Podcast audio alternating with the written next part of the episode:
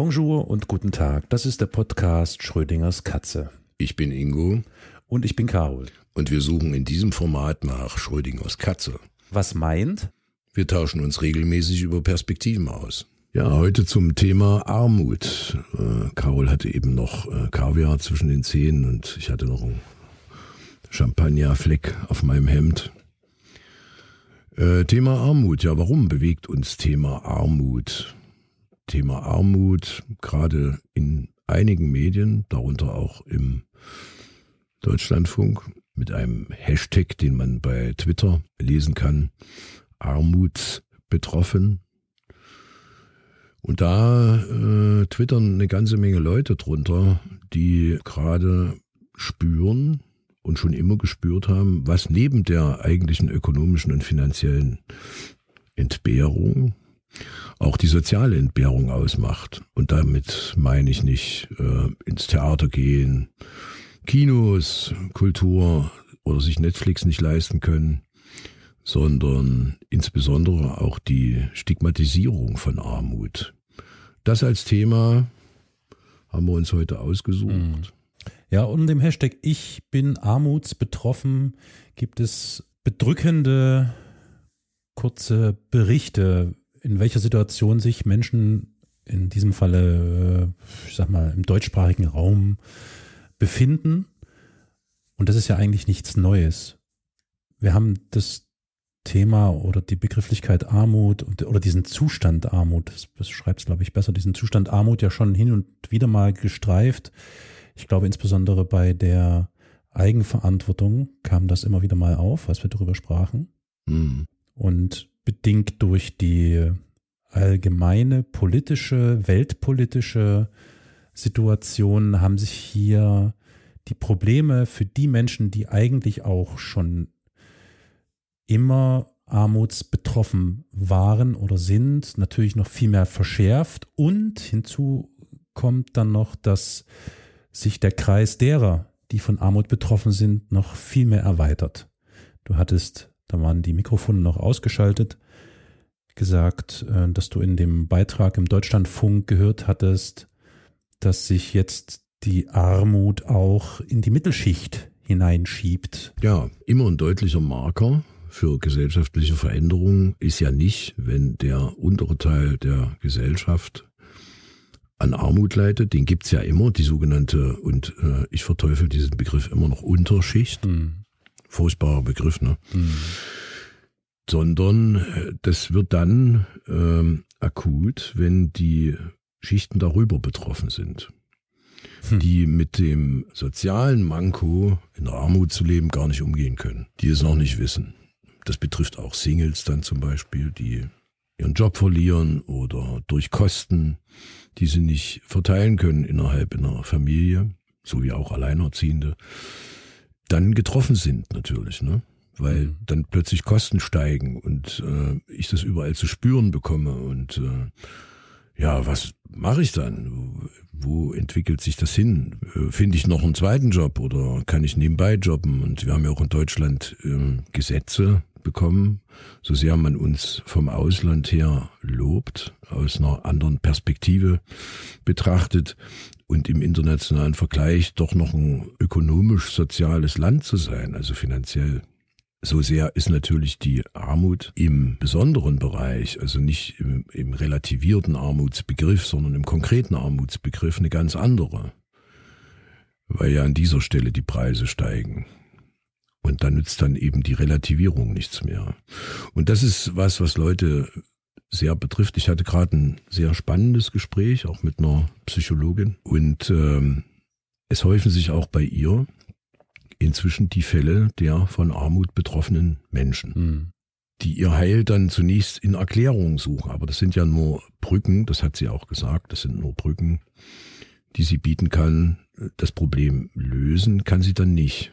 Mhm. Und wir haben ja auch Gesetze in Deutschland, die mehr oder minder äh, bewirken, zum Beispiel die Hartz-IV-Gesetze und die Hartz-IV-Optimierungsgesetze haben ja die sogenannte Schwarzarbeit beseitigt. Mhm. Und die Schwarzarbeit war in den 90er und 2000er Jahren insbesondere sehr stark vertreten und äh, die war auch eine Brücke. weil Leute in ihrer wochenendfreien Zeit zum Beispiel, das nannte man früher auf den Pfusch gehen, auf dem, und vielleicht sagt man das heute auch noch so, auf den Pfusch gehen konnten und dann dieses äh, Familieneinkommen ergänzen konnten. Mussten. Das fällt heute weg. Mhm. Mussten, Ja. mussten, ja, mussten. Ja. Klar, das fällt heute weg und da hat man ähm, einen Euphemismus, einen Euphemismus eingepflegt in die, äh, in die Veränderung der Gesetze und der Euphemismus war sozialversicherungspflichtige Jobs. Da hat man gesagt, die Leute sind jetzt sozialversicherungspflichtig, beziehungsweise in dem Falle sozialversicherungsberechtigt. Und das hat aber gleichzeitig dazu geführt, dass die, das sind ja alles Allokationsprobleme, dass die, äh, das Einkommen aber dann nicht mehr ausreichte.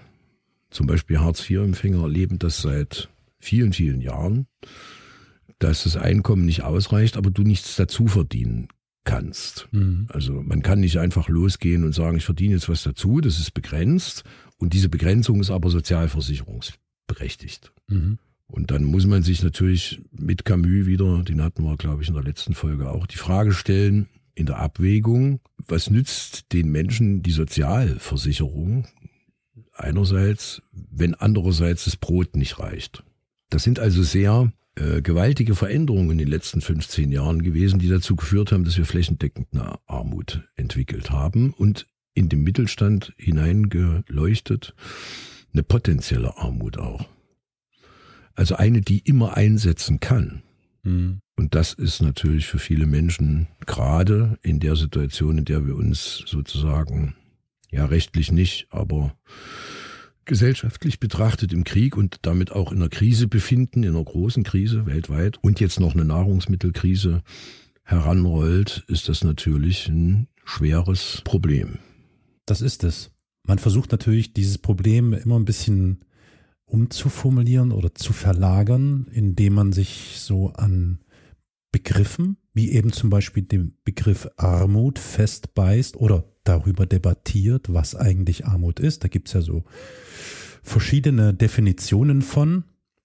Also so hat es ja schon den ein oder anderen genannt, also die absolute Armut, existenzielle Armut, extreme Armut. Das Ganze wird wieder abhängig gemacht dann von dem Einkommen, was dem Menschen zur Verfügung steht. Ich glaube, das sind, wenn du unter 60 Prozent des Mittels eines Einkommens regelmäßig bekommst, dann giltst du als armutsbetroffen. Und schon allein dort zeigt sich, dass mit einer kleinen Stellschraube die Möglichkeit besteht, den Begriff Armut nach Belieben, nach oben, in der Regel nach oben oder nach unten zu regulieren und dann einfach darüber zu debattieren und zu streiten und zum Beispiel zu sagen, extreme Armut, also wirklich dieses Elend der Armut, ist ja eigentlich gar nicht da, weil viele Menschen sind vielleicht jetzt nicht besonders reich, aber nach der Definition äh, dieser 60-Prozent-Regel des Einkommens oder unter 60-Prozent-Regel des Einkommens im Mittel sind das ja gar nicht so viele, die betroffen sind und aber diese natürlich extreme Armut, die da existiert, wenn man sich gar keine Grundbedürfnisse mehr leisten kann, also Wohnung, medizinische Basisversorgung, Kleidung und Nahrung, das ist ja überschaubar. Also kurzum, mit statistischen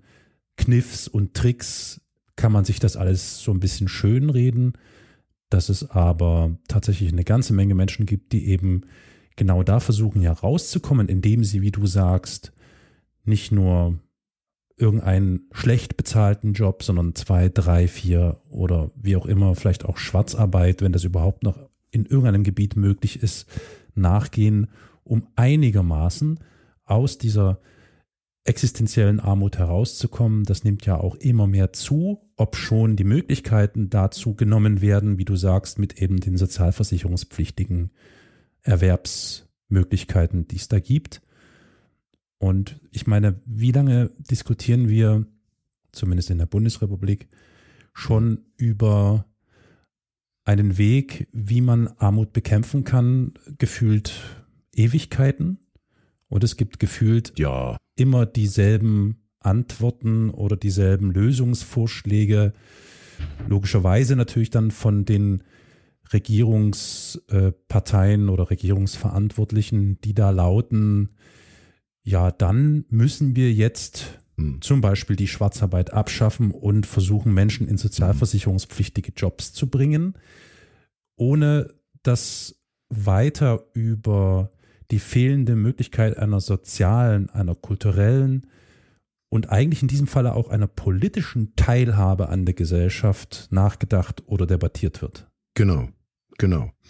Und die soziale Teilhabe verkehrt sich gerade noch mehr, also die verschärft sich. Es ist nicht nur das Fehlen der sozialen Partizipation und der kulturellen Partizipation, sondern es ist im Moment auch die, was ich vorhin schon ansprach, Stigmatisierung. Mhm. Das nimmt immer mehr zu. Natürlich sehen einerseits viele Menschen ein, dass man Armut jetzt in so einer Situation sowieso schon nicht einfach so überwinden kann, ohne sich dabei wie das in so atomisierenden Gesellschaften der Fall ist, äh, zu kriminalisieren sozusagen. Ja. Wobei es natürlich kein Aufruf sein soll. Ne? Mhm. Aber Menschen in anderen Ländern, das sehen wir, bleibt dann keine Möglichkeit mehr, als sich zu kriminalisieren.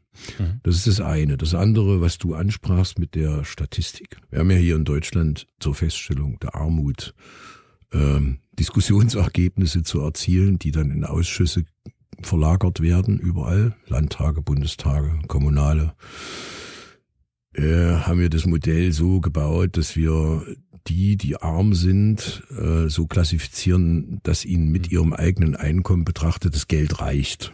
Ja.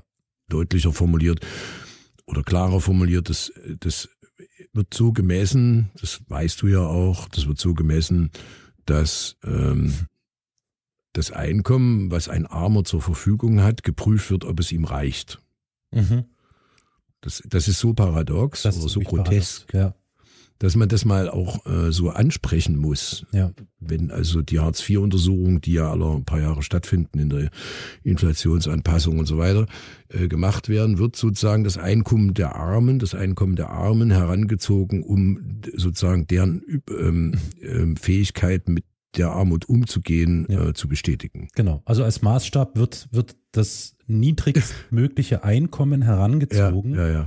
Genau. Und es wird sich, ich glaube, jährlich irgendwie mhm. versichert, dass das mhm. ja irgendwie im Großen und Ganzen, dass es, reicht. Äh, dass es noch funktioniert. Wie, äh, vielleicht mal ganz genau. kurz praktisch für vielleicht diejenigen, die das nicht genau wissen oder nicht mehr wissen. Es gibt, glaube ich, dieses Warenkorb-Prinzip, was da ähm, irgendwie eine Rolle spielt, ne? Ja, aber das, ja, an der Stelle, das Warenkorbprinzip spielt eben ja leider keine Rolle, äh, mit der Begründung in der Politik, dass die Warenkörper regional unterschiedlich wären. Ach ja, genau, also, da, war, wir da gab's ja keine was. standardisierte mhm. Preisentwicklung haben. Ne? Mhm. Also wir haben keine Preisstandards sozusagen und das führt dazu, dass das Warenkorbmodell von der Politik ausgeschlossen wird. Ja. Und da kommt es zu dieser Einkommensstatistik, von der du auch vorhin sprachst, mit den 60 Prozent. Mhm.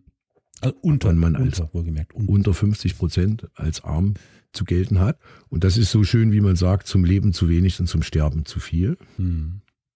Dieser Betrag in einer auch noch jetzt sich verschärfenden Situation.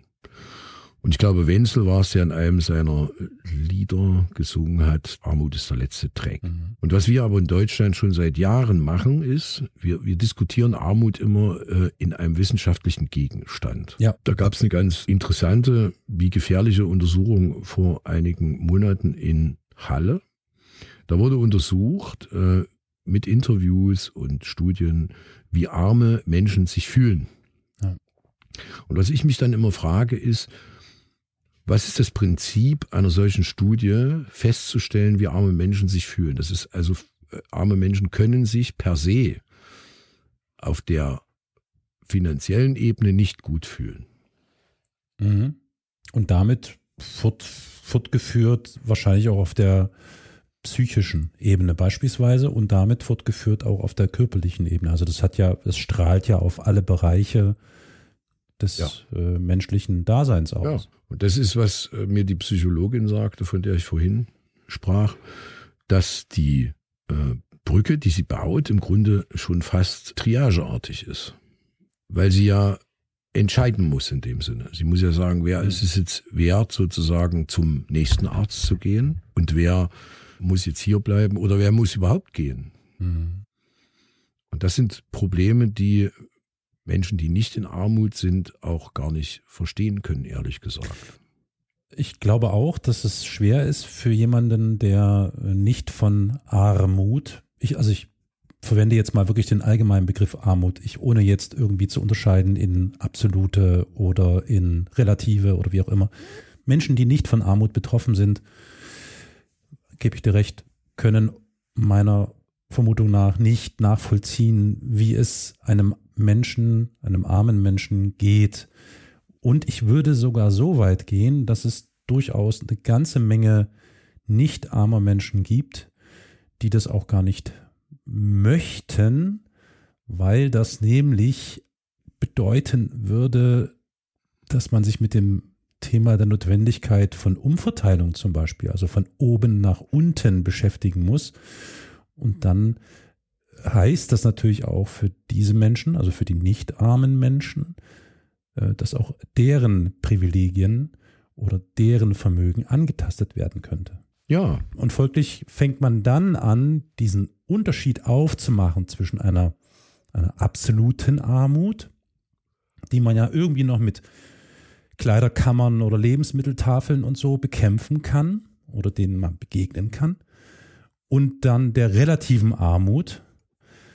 Und so macht sich das nämlich auf. Das ist ähm, ja bedrückend. Ja, wir haben einen ähnlichen Fall haben wir ja, erleben wir ja gerade, aber das wird auch für die, die äh, den Klimakatastrophe leugnen, äh, wird das mhm. natürlich nicht klar sein, aber das ist ja ein ähnliches Verhalten.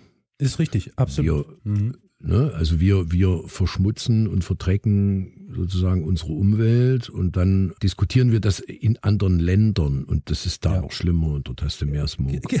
genau. Mal, wo, taut denn, sagen, ja. wo, wo taut denn das Eis? Wo taut, taut es hier in Deutschland? Taut hier Eis oder, ne? Und das ist, äh, mit, mithin hat, nimmt das also bereits für mich, wenn ich in so Gesprächen mich befinde, nimmt das äh, lächerliche Züge an.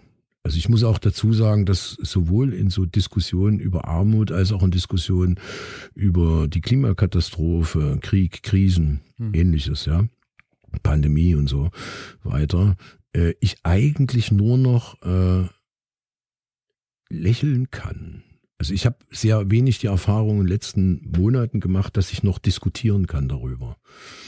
Man kann darüber nicht mehr sprechen, weil ich das Gefühl habe, dass was das angeht, das ist, läuft ja schon lange und aber auch das eine Art ähm, kollektiver äh, Verdrängung plötzlich ja. eintritt.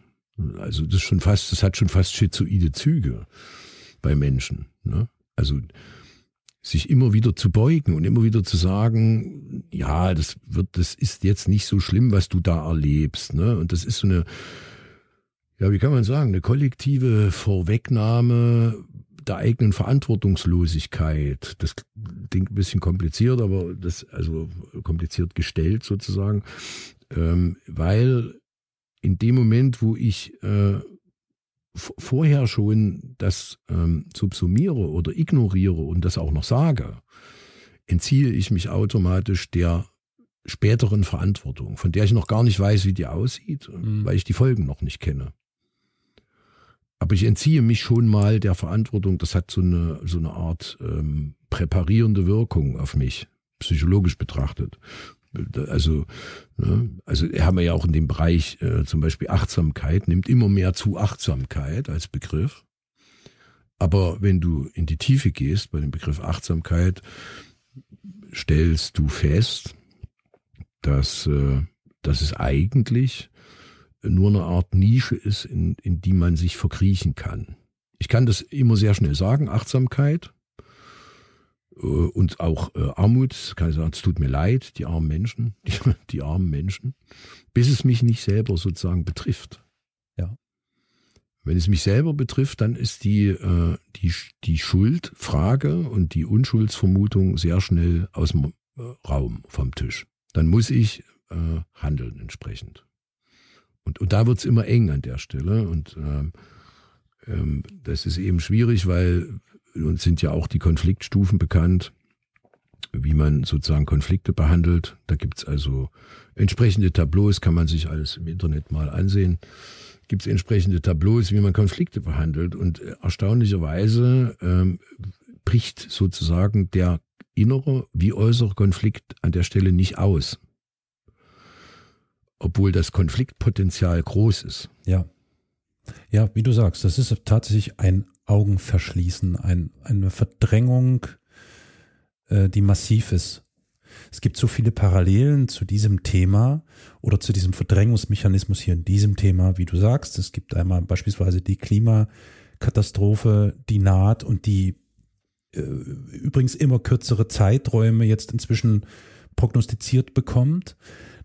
Es führt aber nicht dazu, dass mh, hm, beispielsweise im Bereich der Wirtschaft ein, zumindest kein sichtbares, kein Umdenken stattfindet, nämlich jetzt ganz einfach mit dieser Bezugnahme auf diese Folge eigenverantwortlich zu handeln, nämlich wie schaffe ich es, dass mein Business weiterläuft und ich nach Möglichkeit ganz viel Wachstum habe oder zumindest ausreichend Wachstum, ähm, damit ich mit der Entwicklung zufrieden sein kann.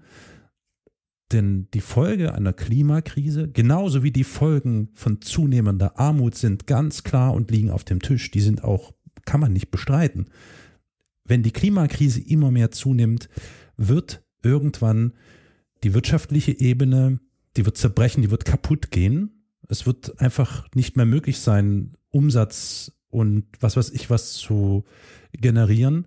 Und ebenso ist es auch bei der Armut, wobei ich mir bei der Frage nach der Armut noch immer so ein bisschen unsicher bin, was die Folgen von zunehmender Armut sind. Also ich meine, was die praktischen oder die soziologischen Folgen, gesellschaftlichen Folgen sind, so, das ist quasi so eine äh, Etablierung, so eine Unterschichtung gibt, so, die fest ist, also die richtig starr ist, ja, das setzt sich richtig fest, wie so eine unknackbare Kruste und wird wahrscheinlich auch immer dicker.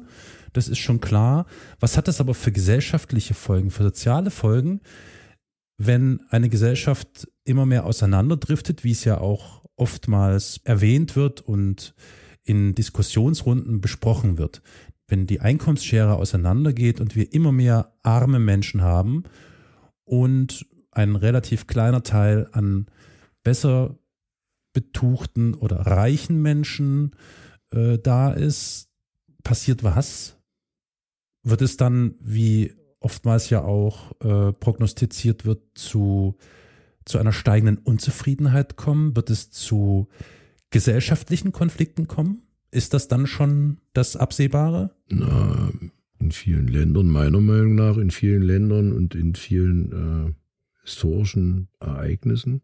Mhm war die Armut die Grundlage für Bürgerkriege, um das Richtig, zusammenzufassen, was du sagst. Ja. Das, ist, das ist die Grundlage für Bürgerkrieg, weil ähm, des Menschen, glaube ich, ureigenster Charakterzug ist im Zweifel auch Neid.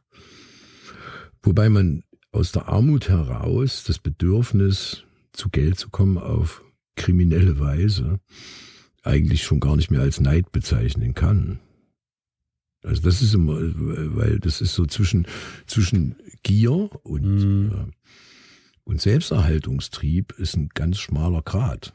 Ich glaube, da wird das auch immer falsch eingesetzt, wenn man ja. sagt Sozialneid. Sozialneid ist auch so ein ja. Begriff, der in den letzten Jahren immer mehr eine Rolle spielt, in dem ja eigentlich dem Bedürftigen auch unterstellt wird, genau. er sei sozialneidisch. Genau.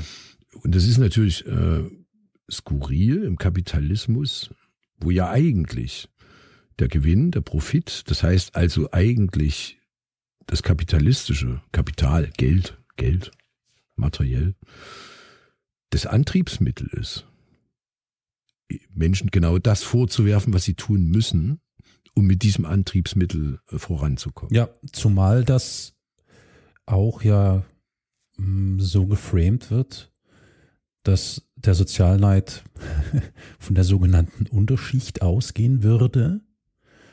Andererseits habe ich das Gefühl, dass es gerne auch ähm, passiert, dass die Sozialneid nach unten ausgerichtet wird, dass nämlich die, die wirklich arbeiten und die was leisten für das, was sie da haben, die müssen sich ja richtig krumm machen dafür. Aber die Faulen, die da unten in der Armut und in der Unterschicht leben, die müssen das nicht machen. Die kriegen das ja hinten und vorne reingeschoben.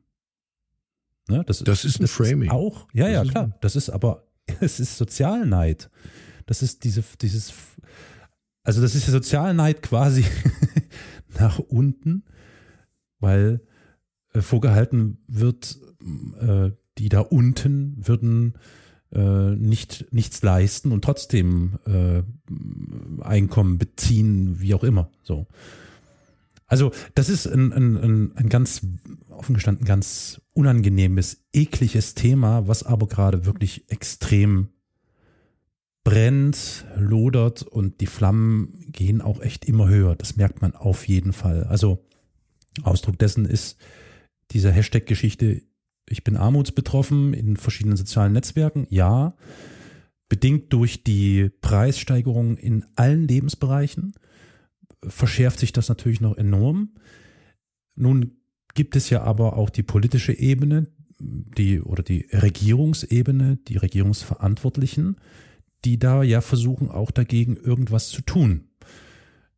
Beispielsweise ist der Mindestlohn in den letzten Jahren ja sukzessive erhöht worden und soll, meine, äh, im Laufe diesen Jahres noch irgendwie auf 12 Euro oder so pro Stunde steigen. Das ist ja im Vergleich zu vor vier Jahren oder fünf Jahren oder so, ist ja ein enormer Anstieg. Ne? Das muss man ja mal zugute halten. Also die Frage ist nur, ist parallel dazu der Anstieg bei Menschen, die ein reguläres, ausreichendes Einkommen beziehen, genauso gewesen oder war er vielleicht noch höher der Anstieg oder war er vielleicht noch geringer und der Sozialneid wird stärker? Außerdem gibt es, wenn das auch als temporäre Maßnahme bezeichnet wird, ja die äh, Regel, dass ALG 2 Bezug irgendwie nahezu sanktionsfrei sein wird. Ich glaube auch ab Juni oder Juli diesen Jahres bis befristet irgendwie nächstes Jahr als vorbereitende Maßnahme für das sogenannte, in Anführungszeichen, Bürgergeld. Also hm. der Bürger der Bundesrepublik bezieht Sozialleistungen oder eben Bürgergeld und das sanktionsfrei, Sanktion, sanktionsfrei, vielleicht nochmal ganz kurz erklärt, wenn ich also bestimmten Aufforderungen, Forderungen der zuständigen Behörden nicht nachkomme, war es bisher möglich, sogar bis zu 100 Prozent diese Sozialleistungen zu streichen und zu sagen, du bekommst das nicht, weil du bist unserer Aufforderung nicht nachgekommen. Und das ist mhm. aktuell abgeschafft. Also ich glaube, es gibt irgendwie nur noch 10 Prozent äh, Sanktionsmöglichkeit ja, ja. in ganz krassen Fällen. Also das sind ja, alles so zumindest diese Worthülsen und Versprechungen, mit denen gerade um sich geworfen wird. Mhm. Wie das dann in der Praxis ausschaut, ja, das ist ja sowieso, wie du schon sagtest, lokal, äh, räumlich mhm. unterschiedlich. Das handhaben die Behörden und die Jobcenter ja sowieso äh, quasi mhm. nach, nach gut dünken, möchte ich sagen. So. Aber ich meine, man versucht ja was dagegen zu tun, um wahrscheinlich genau das irgendwie zu verhindern, dass es irgendwie explosionsartig zu genau so einem Zustand kommt, nämlich zu einem bürgerkriegsähnlichen Zustand. Das ist natürlich sehr schwierig, ja. Weil immer mehr Menschen haben das Problem, dass ihnen hinten und vorne das Geld nicht reicht, weil die grundlegenden existenziellen Dinge, die wir zum Überleben brauchen, nämlich Nahrungsmittel, Unterkunft und Energie zum äh, Heizen, extrem teuer werden, immer teurer werden. Das heißt, das, was da gerade auf den Weg gebracht wird, wahrscheinlich mit einer Latenz von x Jahren, wird sofort wieder durch diese Preissteigerungen, die in allen möglichen Lebensbereichen stattfinden, weggefressen. Und kommt nicht an, sondern es kommt am Ende wahrscheinlich sogar noch viel weniger an.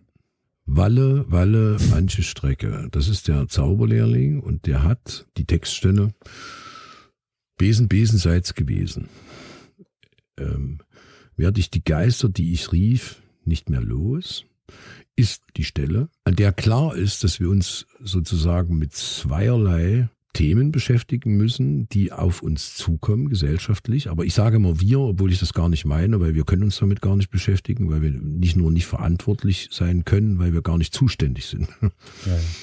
Also dieses Wir ist auch immer so eine ganz, äh, ist eine ganz äh, gewaltige Sache, wenn, wenn nicht jemand äh, sozusagen dem einen auch das Recht gibt, sich zu beteiligen oder die Möglichkeit einerseits und andererseits selber ähm, anstrebt, alleine äh, die Macht über die Situation zu behalten, dann gibt's kein Wir. Das ist, und wir haben zwei Dinge diskutiert in den letzten Jahren und das ist alles auch sehr wohlfeil theoretisch abgelaufen, nämlich den Klimawandel und die Armut. Mhm. Durch Klimawandel verursachte Ressourcenarmut, Kriege und so weiter, haben wir alles besprochen. Dann haben wir gesagt, wir müssen einerseits die Gerechtigkeit erzeugen in der Gesellschaftsbreite, das heißt durch Grundeinkommen, so hat es mal angefangen. Mhm. Das ist sozusagen die Gerechtigkeit, weil ja Gleichstellung der Menschen im christlichen Sinne vor Gott und ansonsten sowieso. Und äh, nicht mehr der Mensch des Menschen Wolf sein kann. Das ist sozusagen ja schon, da hebeln wir ja schon die kapitalistischen Grundgedanken aus, indem der eine Mensch ja der Wolf des anderen sein muss, damit die Gesellschaft so funktioniert. Kapital. Und das andere ist der Klimawandel, sprich die ökologische Veränderung, die wir zu erwarten hatten, haben, noch immer, die wir ja auch wollten. Wir. Mhm. Wir sagen, äh, die Energie muss ja teurer werden, weil wir brauchen ja CO2, äh, äh, CO2-Ausstoßverringerung und so. Ne? Und jetzt werden diese Dinge passieren, weil die Ökodiktatur nicht die Diktatur des Menschen sozusagen über den anderen Menschen ist, der sich ökologisch zu verhalten hat, sondern in meinem Sinne galt immer, so habe ich mir das immer vergegenständlicht, die Ökodiktatur ist eigentlich die Diktatur der Natur über uns. Und die Natur verhandelt nicht. Wir wissen das. Mhm. Und da wir den Zenit überschritten haben, es ist ja jetzt bekannt, auch anhand von Studien, dass es äh, sehr wahrscheinlich nicht mehr zu schaffen sein wird, die 1,5 Grad Grenze zu verhindern und dann 2040 die ähm, die 3 Grad Grenze, mhm. zwei noch was Grad Grenze schon kommt. Das heißt, da es nicht mehr zu verhindern ist, wahrscheinlich, wird die Natur die Diktatur auch übernehmen. Und dann haben wir keine Wahl mehr. Und jetzt kommt es auf uns zu, unvorbereitet, das umsetzen zu müssen, was wir brauchen, um das zu tun, was wir hätten schon lange tun müssen. Moment, Sekunde. Boah, Sekunde, das war jetzt. Naja, wir, wir kriegen sozusagen eine, nennt man Conditio sine qua non, also die unausweichliche Bedingung. Bisher haben wir es theoretisch diskutiert. Ja, ja. ja. Und jetzt ereilt es uns sozusagen praktisch. Und wir beginnen jetzt mit Maßnahmen, die eine Veränderung evozieren sollen, die aber schon lange hätte eintreten müssen. Exakt. Wir sind nicht nur in dem Sinne zu spät, dass wir das nicht mehr verhindern können, sondern wir haben auch noch die falschen äh, Handwerks. Äh, hm. Also wir, wir machen das handwerklich. Aus meiner Sicht macht gerade der Staat viele handwerkliche Fehler in diesem Bereich. Und nicht nur das, es wären ja dann auch menschliche, also es wären ja äh, humanistische Fehler. Man müsste sich jetzt fragen, was könnte man denn jetzt noch tun, äh, um das abzuwenden? Also, Außer, äh, dass man Statistiken fälscht und sagt, Deutschland ist, äh, ist äh, ein CO2-freies äh, äh Land oder so. Ne? Ja. Weil wir ja genau wissen, wir beziehen ja einen Großteil unserer Produkte über Importe aus Ländern, denen die, die nicht damit punkten können, dass sie CO2-frei sind. Also das ist, äh, das nutzen wir aber für uns aus. Das ist auch so ein, ähm, eine, eine kapitalistische Intrige, würde ich das schon fast nennen. Mm, das stimmt. Das ist eine Intrige. Ja. Ne, wir sagen, wir, wir sind so CO2-frei. Und wir bereinigen jetzt auch übrigens äh, Armut ein bisschen, indem wir von Bürgergeld sprechen, was früher das Grundeinkommen war. Genau. Auch hier muss ich daran erinnern, dass wir vor zehn Jahren mhm. auch in der politischen Ebene Diskussionen darüber hatten, was das eigentlich ist das Bürgergeld, was damals noch Grundeinkommen genannt wurde. Mhm. Ähm, und da gab es verschiedene Abkürzungen. Und ich erinnere mich sehr weil ich damals auch noch in der Politik tätig war, einen, einen sehr großen Streit, eine Riesendebatte, die damals stattgefunden hat, was das B vor BGE bedeutet. Das BGE hatte mehrere Definitionen. GE steht für Grundeinkommen und bürgerliches Grundeinkommen war die eine. Ah, ich, ich kenne es nur unter bedingungslos. Okay, interessant. Bedingungsloses und dann gab es auch noch bedarfsgerecht. Oh, ei, ei, Jede ei, Partei hatte Ja, eine unterschiedliche Deutung für das B. Ja. Und es war für uns sehr schwer, überhaupt zu diskutieren, wenn man da mit äh, Leuten in der gegenüberliegenden Fraktion diskutiert hat. Dann haben die äh, gesagt, ja, aber das ist ja, wir reden ja nicht von äh, bedarfsgerecht, sondern wir reden von äh, bedingungslos. Ja. Und Die anderen haben gesagt, nein, von bürgerliches. Also das trieb immer mehr Blüten, äh, die gar nicht zu einer konstruktiven Debatte führen konnten Ja. so viele Vertreter man da auch eingeladen hat, die sich dazu äußern sollten, musste man immer wieder in so Diskussionen feststellen, nein, also das lässt sich nicht übereinanderlegen. Das war, das ergab eine ganz krude Mischung von, äh, von Meinungen, die jetzt in ihrem Ergebnis ein Konvolut von einerseits Erwartungshaltung und andererseits wiederum Handwerk und Instrumenten erzeugt haben, die aber nicht angemessen sind. Ja. Naja, weil, Weil der Kapitalismus, der Kapitalismus existiert so weiter. Wirtschaft existiert so weiter. Preisungebunden, preisfrei, börsennotiert, Geschwindigkeit und so weiter. Währenddessen wir auf der anderen Seite, das nennt man ja auch in der Politik regulativ, ganz, ganz langsam regulieren. ja, ja. Genau, und das ist. Aber das scheint ist mir, das- Entschuldigung, wenn ich das so sage, äh, äh, Entschuldigung, es scheint mir auch beabsichtigt zu sein. Ja, genau, das ist die Vermutung. Äh, also ich meine, gut, ich sag mal so, in der aktuellen Situation, die Regierung unter Beteiligung der FDP, ähm, die tut natürlich ihr Möglichstes, ähm, Besitzstandswahrung ähm, zu stärken, zu etablieren. Das liegt wahrscheinlich in der Natur der Beteiligten. Was wäre denn die Lösung oder der Anfang einer Lösung des Problems? Also nach meinem sehr laienhaften fiskalen, ökonomischen Verständnis scheint ja eigentlich fast klar zu sein, dass wir die schwarze Null, die ja so gerne noch auch aktuell von dem deutschen Bundesfinanzminister vor sich hergetragen wird, es muss die schwarze Null oder die Schuldenbremse muss aufgegeben werden, oder? Weil nur mit massiven Investitionen, und da kommen wir dann an den nächsten Punkt, in bestimmte äh, Bereiche, Lebensbereiche, äh, Gesellschaftsbereiche, kann es möglich sein, diese wachsende soziale Ungleichheit, die wir haben, äh, irgendwie wieder auszubalancieren oder zu verringern. Also das wäre für mich jetzt nach meinem laienhaften Verständnis der erste Schritt. Schwarze Null, kannst du vergessen, Schuldenbremse, nope, ist nicht möglich. Wie soll das gehen? Funktioniert so nicht.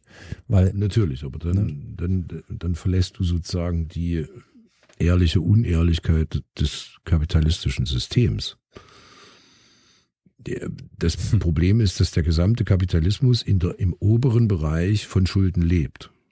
Äh, natürlich, natürlich, natürlich, Er natürlich, lebt ja von klar. Schulden, Ja. nur er soll im unteren Bereich, sprich auf der kommunalen und auf Mhm. den Länderebenen, Ja. schuldenfrei sein. Hat man ja vor Jahren angefangen, Schuldenbremse und so. Ne? Ja. Und das ist natürlich Quatsch. Andererseits hebst du die Schuldenbremse auf und versuchst Gerechtigkeit, soziale, ökonomische Gerechtigkeit herzustellen durch Investitionen also Ja, dann heizt du damit aber gleichzeitig den Kapitalismus wieder an, der ja Ungerechtigkeit im Ergebnis hat.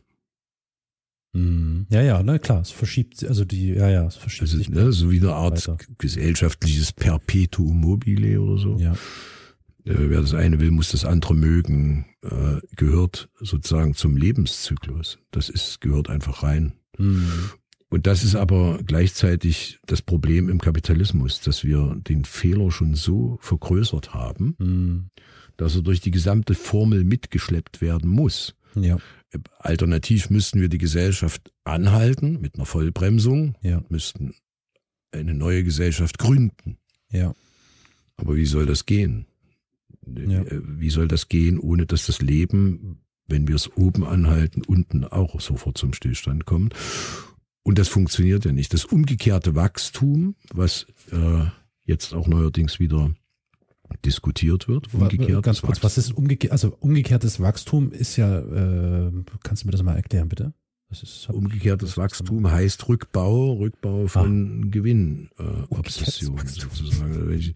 Naja, okay. ja, das ist ja, es hat sich ja im Laufe der Jahre über nach der Club of Rome Erklärung eine Bewegung gebildet, die sagt, ja, Entschleunigung war sozusagen der Anfang etwas langsamer, dann hieß es ganz langsam, dann hieß es Stillstand und jetzt heißt mhm. es sozusagen umgekehrtes Wachstum, was ja auch bei CO2 sinnloserweise, weil es gar nicht möglich ist, diskutiert wird, dass wir das CO, das, das, das Kohlendioxid aus der Luft wieder herausholen. Ja, ist auch so ein Wahnsinn. Ja, ja, das ist ja, das geht gar nicht. Wahnsinn. Also doch, selbst ja. wenn es ginge, würde das ja bedeuten, okay, wir können so weitermachen wie bisher und zusätzlich schaffen wir noch ein, ein weiteres Gebiet, auf dem unglaublich viel Geld verdient werden kann mit der mit dem Extrahieren von äh, CO2-Emissionen. Das ist purer Wahnsinn. Ja, das ist so ein klassisches kapitalistisches, ja. Ja, und das ist und, und, und, und das ist das, was ich vorhin auch mit Albernheit meinte. Ja, klar. Es ist mir ja. schlicht teilweise auch gar nicht mehr möglich, ja. äh, ernsthaft auf Gespräche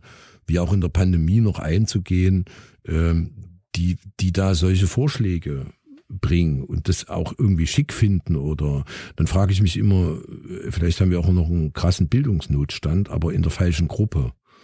Da wird ja auch immer wieder den, äh, den Ärmeren angehängt, aber der scheint auch noch wo ganz anders zu bestehen. Also, Gut, also äh, egal wie wir es drehen oder wenden, sieht es ja danach aus, mhm. dass sich, dass sich das gesellschaftliche System quasi zerlegt. Ja weil es unter den Bedingungen, die der Kapitalismus benötigt, mhm. nämlich fast schon dreisten Reichtum mhm. und äh, katastrophale Armutsbedingungen, um dreisten Reichtum zu ermöglichen, das heißt immer die Hoffnung aufrechtzuerhalten ist, ich könnte es ja noch schaffen, ja.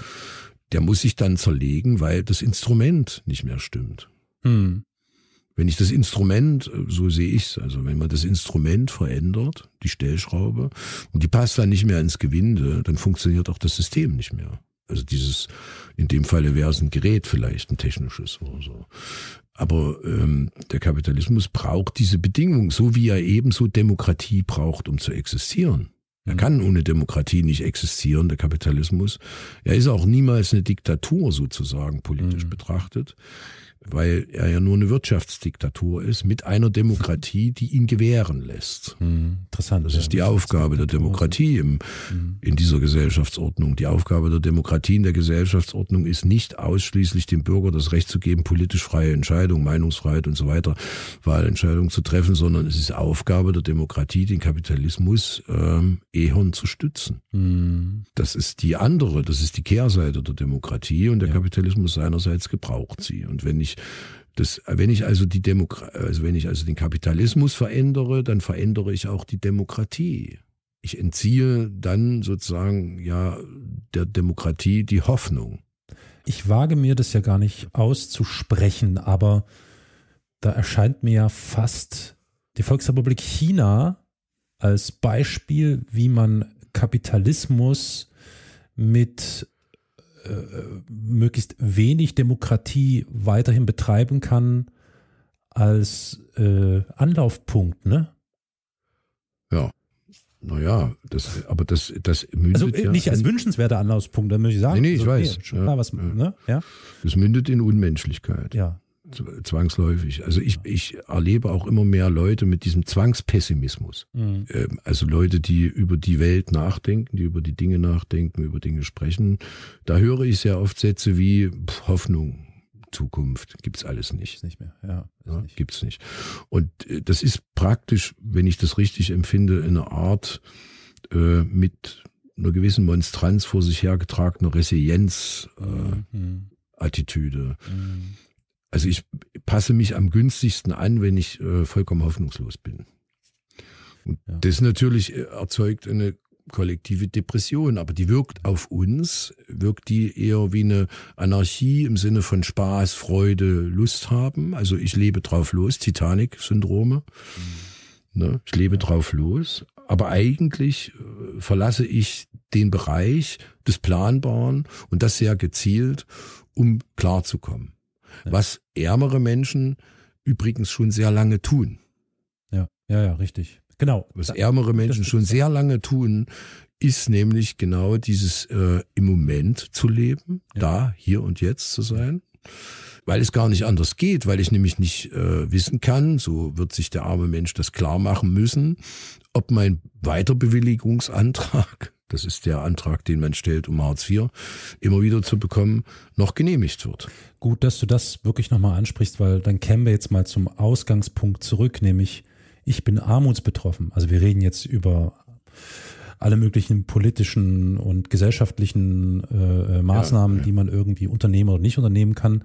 Aber der ja. Blick hin nochmal zu den Menschen, die armutsbetroffen sind, ist nämlich einer, der gewissermaßen kaum stattfindet, wenn dann eben ja. nur so in kleineren Kreisen. Und das ist wirklich bedrückend. Tatsächlich dieses Leben im Jetzt, im Moment, weil es gar nicht mhm. anders geht. Ja. Also ich äh, sehe das in meinem Umfeld, dass es Menschen gibt, die in der Lage sind und denen es möglich ist, Pläne zu schmieden. Die können sich schon jetzt darauf einrichten, wann sie in einem halben Jahr dies oder jenes tun oder diese oder jene Investitionen tätigen, was Menschen, die von Armut betroffen sind, überhaupt mhm. nicht möglich ist. Sondern man steht wahrscheinlich meistens früh irgendwie auf und mhm erwartet den Tag und was da so kommt an Hiobs Botschaften, an Überraschungen, an ja. unerwartbaren oder vielleicht sogar eher erwartbarem. Also das fängt ja schon mit ganz kleinen Sachen an. Wenn ich plane, meine Wäsche zu waschen und es geht die Waschmaschine kaputt, das ist ein ganz banales Beispiel, und es geht die Waschmaschine kaputt oder sie funktioniert nicht mehr, dann habe mhm. ich ein Problem. Und zwar nicht ein Problem, okay, welche neue Waschmaschine wähle ich mir denn jetzt aus, die ich mir bestellen werde oder kaufen ja. werde, sondern ja. wie wasche ich jetzt meine Wäsche, weil ich habe nicht das Geld, um mir überhaupt eine neue oder vielleicht sogar eine gebrauchte Waschmaschine zuzulegen.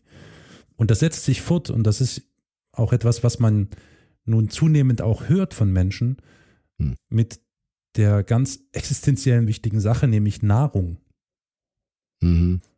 Ich gehe in der Regel, also das ist bei vielen so, zu einem bestimmten Tag, an einem bestimmten Tag gibt es den Einkaufstag und da gehe ich hin mit einer fertigen Liste und ich gehe mit dieser Angst ins Ladengeschäft, dass es äh, entweder diese Waren, die ich mir kaufen muss, um mhm. Nahrung zu mir nehmen zu können, mhm. wahrscheinlich gar nicht mehr da sind, weil sie ja. inflationsbedingt einfach vergriffen sind.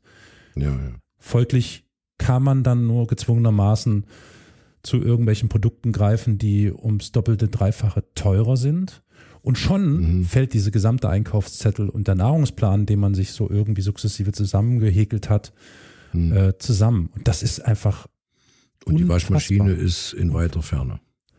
Das ist unfassbar, dass es äh, viele, viele Menschen gibt, die jeden Tag Angst darum haben müssen, sich bestimmte Dinge die existenziell sind, die grundlegend sind, äh, nicht leisten können. Und ja. was macht man dann? Man flüchtet dann genauso wie diejenigen, die nicht sehen wollen, was da unten passiert, da unten in der Unterschicht, ja. Hm. Äh, man flüchtet sich genauso in, in, in so ein, es fängt dann auch so ein Verdrängungsmechanismus an, ne? Mhm. Der dann tatsächlich, das ist ja immer so das, was gerne aufgemacht wird, in Dingen mündet, die armen Menschen vorgeworfen werden, nämlich dass sie ihr Geld für Drogen, Alkohol, Kriminalität etc. irgendwie ausgeben beziehungsweise dafür irgendwie was machen. Das ist die Konsequenz daraus, dass man überhaupt in dieser Situation ist. Mhm. Und das, das ist eine Selbstverleugnung. Ja, genau. Das ist eine Selbstverleugnung des eigenen Risikos, da hineinzugeraten und ein sich bewusst machen der eigenen überbordenden Leistungsfähigkeit, mhm. die aber faktisch nicht existiert. Ja.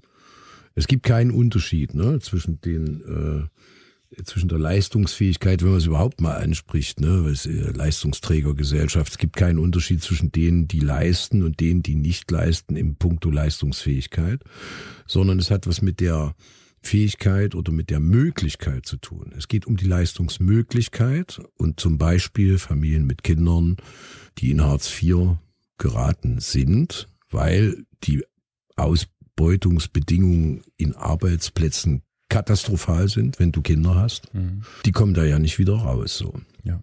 Und die Frage ist, um welchen Preis kämen sie denn wieder raus? Und das ist es, was ich sehr zynisch finde, wenn Leuten vorgeworfen wird, du bist faul, wenn Leuten gesagt wird, dies und das und jenes. Gerade was Familien mit Kindern, die im Hartz-IV-System stecken, leisten müssen, mhm. noch nebenbei sich nämlich eigentlich den ganzen Tag um die Kinder äh, zu bemühen. Das wäre sozusagen einer der weiteren Punkte im Thema äh, Armut und Lüge, politische Lüge auch, nämlich die Frage nach einer guten Familienpolitik, mhm.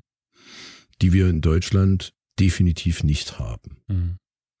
Das ist auch, ähm, da kann man einen internationalen Maßstab wieder anwenden und sagen, doch, doch, und guck dir mal die Familien woanders an. Das mag ja sein, das ist richtig. Aber das ändert gar nichts daran, welche politischen, familienpolitischen Instrumente in Deutschland dazu führen, dass Eltern mit Kindern im Hartz-IV-System nicht nur alleine gelassen, sondern täglich geschädigt werden. Ja. Richtig geschädigt werden. Die Kinder werden geschädigt, die Eltern werden geschädigt. Das sind aber, aber hat noch weitere Begriffs, äh, gibt ja auch eine Begriffsarmut, wie zum Beispiel Kinderarmut. Was ist denn das für ein Wort? Ja. Kinderarmut, äh, kein Kind ist äh, arm ohne, äh, also wenn die Eltern nicht arm sind. Ja. Kein, kein Kind kann reich sein. Ja. Es, also ne, Kinder sind nun mal unter der Obhut der Eltern, also ökonomisch, sozial, psychologisch. Äh, und das, was die Eltern vermögen, ihren Kindern weiterzugeben, ist auch nur das, was da ist. Also die Kinderarmut ist eine Entgrenzung eines familiären Kodizee-Bereichs, mhm in dem es ja letztlich, und das meine ich nicht im christlichen Sinne, weil ich davon jetzt nichts halten würde, ähm, ja, konservativ-christlich sozusagen, ähm, in dem ja eine Familie eine Familie ist. Ja. Und die Menschen sind ja aneinander gekoppelt. Und es ist natürlich noch viel zynischer. Mir fällt da was ganz, Entschuldigung, noch was sehr äh, Merkwürdiges ein, dass wenn man zum Beispiel Menschen, die in andere Länder reisen, wegfahren, wenn die dann so stolz sagen, ich war da und da, Thailand oder in Singapur oder was weiß ich, und so ganz stolz sagen, da haben die Menschen ihr letztes Hemd gegeben, als ich kam. Mhm. Und das wird als eine Geste angesehen, ja, die sozusagen hier wohl nicht existiert. Oder so. Also, wenn man so sagt, Land und Leute ist ja so ein Begriff. Ja. Und ich betrachte das als zynisch, äh, das sozusagen zu hofieren. Ja. Weil das, ähm, weil, oder zu glorifizieren, weil die Leute das unter einem bestimmten Aspekt tun. Die, eigentlich würde man wollen, Heiner Müller hat da mal ein interessantes Stück gebracht mit dem Gulu. Kann man sich auch bei YouTube Heiner Müller und Gulu eingeben. Dann kann man sich das auch angucken, dass die Menschen dort eigentlich erwarten, dass sie dafür was bekommen. Und das zu Recht. Ja. Aber sie, sie geben ihr letztes Hemd in Vorleistung und der Tourist fährt weg mit dem Gefühl, was das für tolle Menschen sind. Liebenswürdig, ja. Wie empathisch, ja. ja. Das ist super äh, falsch empathisch sozusagen. Ja. ja. Weil die sind natürlich tolle Menschen, klar. Ja. Das ist ja nicht die Frage. Aber die sind nicht toll, weil sie ihm ihr letztes Hemd gegeben haben, sondern sie sind toll per se. Ja. Und äh, er fährt weg, hat das letzte Hemd von denen, kommt hier an und zeigt das stolz rum. Mhm. Und das ist natürlich äh, eine ganz, ich würde schon sagen, eine ziemlich mistige Geschichte. Ja. Wir werden nicht drum rumkommen. Wir müssen nachschauen, ob die Katze Armutsbetroffenheit lebt oder ob sie tot ist. Und ich glaube, wir sind uns heute ziemlich einig, oder? Ja, wir sind uns einig. Wir würden in beide Richtungen Ja sagen. Die tote Katze lebt. Die tote Katze lebt, ja. Ja. Es ist egal, von welcher Seite des Deckels wir äh, reinluken. Ja. Das ist wirklich Schrödingers Katze.